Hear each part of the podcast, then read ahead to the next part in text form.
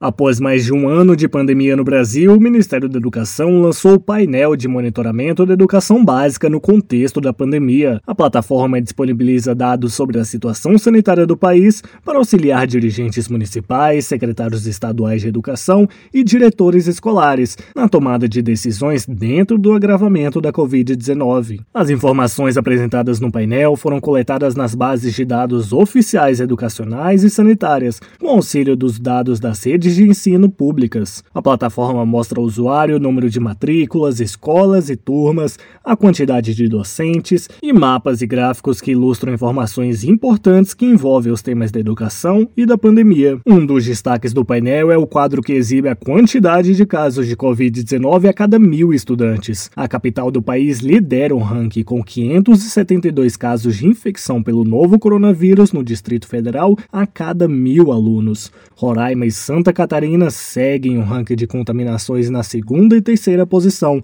respectivamente. Reportagem Alan Rios.